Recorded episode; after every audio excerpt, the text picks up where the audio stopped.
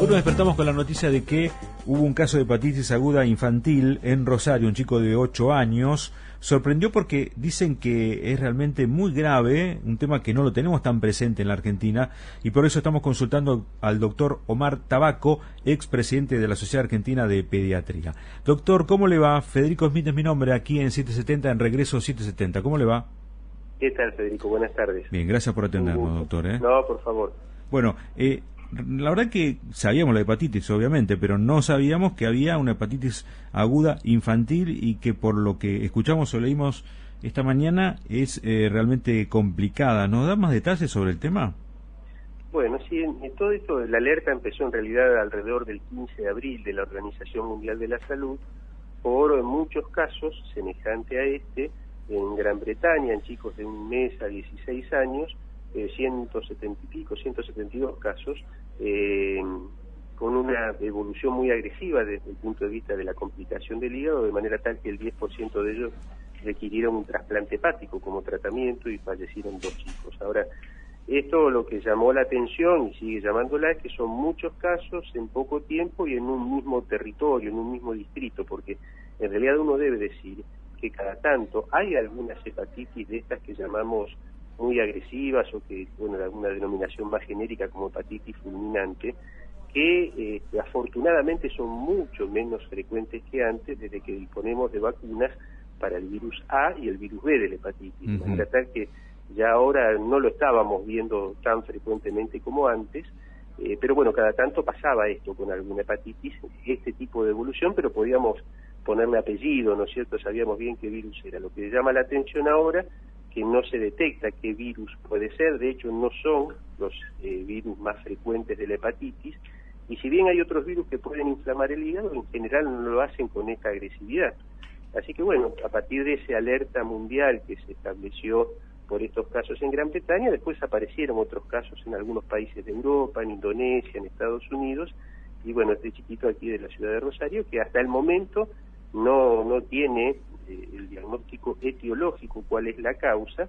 Faltan algunos resultados muy especiales de virus, pero hasta ahora no se conoce bien cuál es la causa. Doctor, ¿le puedo hacer tres o cuatro preguntas eh, simples, pero para, para entender un poquito eh, sobre esto? ¿Qué es la hepatitis o qué es la hepatitis aguda? Es la inflamación del hígado. La inflamación del hígado que hay tres causas fundamentales por las cuales se inflama, se enferma el hígado. Causas infecciosas, básicamente los virus, y para eso hay desde la A a la F hay virus que se designan así por las letras del alfabeto, eh, virus que específicamente atacan el hígado. Eh, hay otras causas tóxicas, bueno, esto eh, lo más frecuente en el adulto, el alcohol, y en pediatría algunos medicamentos, algunos tóxicos medioambientales, y metabólicas, que esas son cosas más raras de los 8 años, ocurren en chicos más pequeños, con algunos defectos del metabolismo que impactan en el hígado. La otra, si se contagia, ¿se puede evitar con una vacuna, con algún tratamiento? O sea, ahora aprendimos con el coronavirus que hay con el, el barbijo, aprendimos todo lo que uno puede hacer para evitar, ¿no? ¿Qué pasa con este tipo de enfermedades como la hepatitis? Bueno, la hepatitis, este, los virus que producen hepatitis generalmente de las, más frecuentes entran por la boca, de manera tal que las medidas de higiene digestiva como ser la higiene frecuente de las manos, la manipulación correcta de los alimentos, el correcto lavado, respetar las cadenas de frío, todas esas cosas este, previenen eh, frente a la hepatitis, por ejemplo, la hepatitis a virus A, que por suerte además desde hace 20 años disponemos una vacuna en el calendario nacional de vacunación que comienza el año de vida la vacunación para hepatitis A. Al no saber bien cuál es el agente de hecho, hay algunos pacientes de estos que les mencionaba de Gran Bretaña que se identificó un virus que se llama adenovirus F41, que ese puede ser transmisión oral, como decía, pero también respiratoria. Entonces, al no estar claro cuál es la causa, las medidas de higiene respiratoria también son recomendables, que son las mismas que el COVID. Eh, la ventilación de espacios cerrados y el uso de barbijo en esos ambientes muy cerrados. Y sobre eso, entonces, el, coronavirus sirvió para muchas enfermedades que tienen eh, similares condiciones de contagio para evitar, o sea, eh, hubo caída con todas estas medidas del alcohol, de, la ventilación, ¿Hubo, hubo caídas de otras enfermedades. Sí, muy notorios, muy notorios, sobre todo de los virus respiratorios. 2020, 2021 prácticamente no hubo enfermedades respiratorias, porque eh, las medidas que se adoptaban para el, COVID son efectivas también para todos los otros virus, ¿no es cierto? El, distanciamiento, el barbijo y la ventilación sirve para cualquier virus que se transmita por vía respiratoria. O sea que una buena noticia que dejó el coronavirus dentro de todo, ¿no? Y esa fue buena. Eh, también ocurrió este año que empezaron antes los virus respiratorios. ¿Cómo es eso de que este, empieza antes cuando todavía no hay frío? Esa parte nunca la entendí muy bien.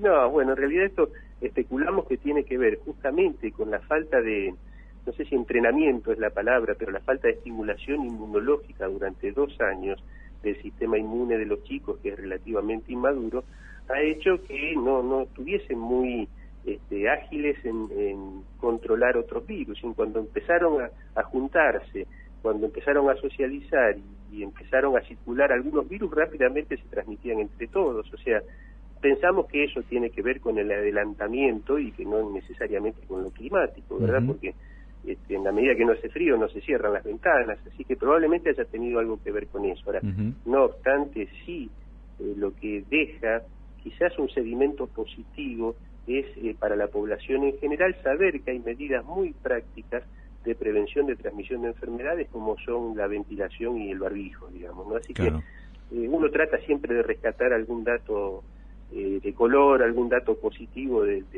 la, tragedia que hemos vivido estos últimos dos años, pero estarían enmarcados dentro de eso. Bueno, una de las cosas que se decía, doctor, estamos hablando con el doctor Omar Tabaco, expresidente de la Sociedad Argentina de Pediatría, es que justamente el encierro, un poco como lo que se le decía a veces a, no sé, yo tenía un primo que vivía en departamento, ¿no? Y se decía que se enfermaba más porque no tenía contacto como con nosotros, que mi hermano éramos más, más este indio, ¿no? Estábamos todo el tiempo en la tierra con los perros. ¿Hay, ¿hay algo de eso? ¿Que hay una inmunidad que uno se va haciendo? Sí, sin duda. ¿Sí? ¿Hay, ¿Existe eso? sí, sin duda. El sistema como de laboratorio, ¿no? Como si uno fuera de laboratorio. No, otro no, pero es concretamente así. O sea, eh, la vida al aire libre, el contacto con las mascotas, el contacto con la naturaleza, en un sistema inmunológico en desarrollo, como es el del niño, de alguna forma modula, de alguna forma programa ese sistema inmunológico para ser más eficiente, eficiente en rechazar eh, virus, bacterias, en rechazar las cosas que nos perjudican y también más eficiente en desarrollar menos alergias.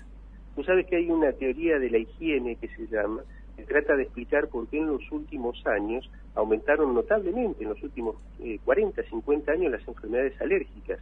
Y esto tiene que ver justamente con la, eh, la higiene, ¿no es cierto? un, sobre la, un, sobre lavado? ¿Un sobre lavado de manos, por ejemplo? No tanto eso, pero sí tener poco contacto, o sea, no tener contacto con la tierra. Este, no ha sido, para el, el punto de vista del sistema inmunológico, este, no ha sido una muy buena eh, una muy buena oferta de maduración, con lo cual esta teoría de la higiene realmente cierra por muchos aspectos de, tratar de entender por qué han aumentado mucho, por ejemplo, las enfermedades alérgicas. Claro. Bueno, en algún momento se ha hablado que incluso eh, la, el, cuerpo tiene una capa como esa grasitud natural que también es buena, lo mismo con el pelo, ¿no? Mucha gente ha tenido enfermedades eh, epidérmicas durante este tiempo. Eh, algunos decían que por la cuestión de bueno de lo agresivo que son los lavados, el alcohol, incluso incluso el barbijo. El barbijo ha generado en mucha gente eh, algún tipo de reacciones alérgicas en la cara, ¿no? Sí, sí, sí, por supuesto. O sea, someter a, la piel, a todos los epitelios, a, a sustancias que son este, delgadantes, corrosivas y que son este, de alguna forma proinflamatoria genera enfermedades. Sí, sí, no hay, ningún, no hay ninguna duda de eso. Este, más allá de que, por supuesto, la higiene corporal siempre también es una buena medida. Claro, no pasarse para el otro lado, ¿no? claro, claro. No, pero digo, eh, eh, sobre higienizarse también es malo, a eso me refiero. No, sí, sí, por supuesto que sí. O sea, usar demasiadas cosas para ponerse en la piel nunca la va a beneficiar. Claro. Salvo los protectores solares, los filtros, bueno, eso es otro, es otro capítulo, digamos, ¿no es cierto? Pero en los cosméticos en general, el uso abusivo y exagerado, sin lugar a dudas, perjudica la piel. Bien, y ahora le quiero hacer una pregunta personal. Usted como médico, ¿no? Eh, ¿Usted se contagió en algún momento de COVID?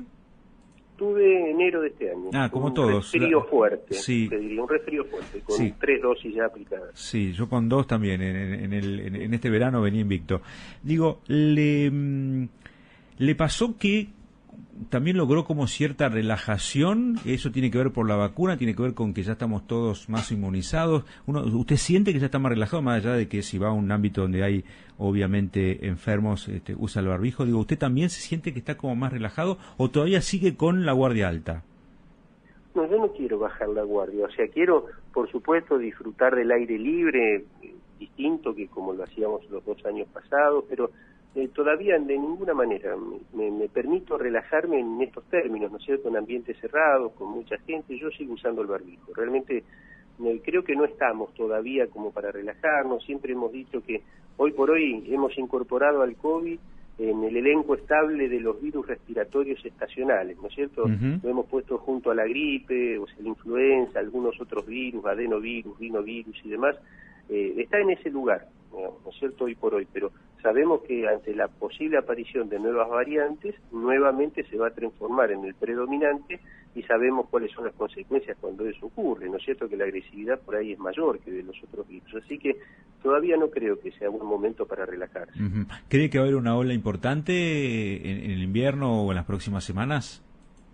Espero que no, pero sin dudas, este, ventanas cerradas siempre predispone a la transmisión de los virus respiratorios. Este, por eso también creo que no, no, que relajarnos mucho no es una buena política, sobre todo de frente al futuro, con lo que parece va a ser un invierno bastante crudo. Claro. Doctor, le quiero agradecer por esta comunicación con nosotros, ha sido muy amable. ¿eh?